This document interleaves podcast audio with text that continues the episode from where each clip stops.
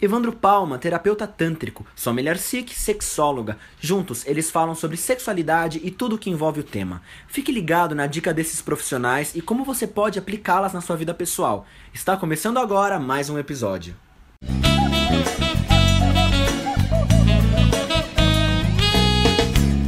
Bem-vindos ao nosso canal, Além do Sexo, eu, Evandro Palma e a sua Miller Sick, para falarmos de um filme que foi super cotado para o Oscar, o La La Land, musical. Vocês foram ver, gente? Nós fomos, né, Eu Evandro? também fui ver, foi Prestamos muito bom. bastante atenção no filme. E tivemos várias impressões diferentes, né? As pessoas, muitas pessoas é, é, é, ficaram bravas no, No final, final, do filme, né? Ixi, mas a, se a gente falar isso, a gente vai ser spoiler. Isso, então a gente não vai contar. Mas enfim, a reação das pessoas também foi interessante no final. Vá assistir esse filme com a seguinte ideia: pense nos modelos de relacionamento.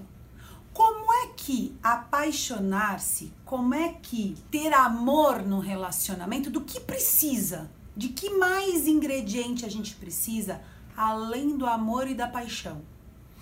Então, para poder uma relação se preservar, é preciso presença, é preciso entender o mundo do outro, você partilhar também um pouco do mundo do outro, assim como o outro também partilha um pouco do seu mundo, para que vocês possam encontrar situações comuns e de respeito mútuo para que a vida se desenvolva a partir daí uma relação não se estrutura sendo que eu teria que ficar somente com o meu mundo e o outro somente Isso. com o mundo dele. Isso.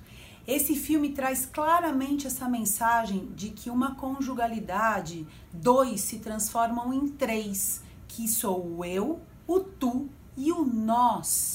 Né? Esse nós, esse partilhar e criar algo nosso é muito importante, porque se fica só no eu e no tu, pode existir o amor que for, que a coisa é, fica complicada, certo? Assiste lá, deixa os comentários aqui pra gente depois. Conta pra gente o que, que você achou. Espero que você tenha gostado desse vídeo.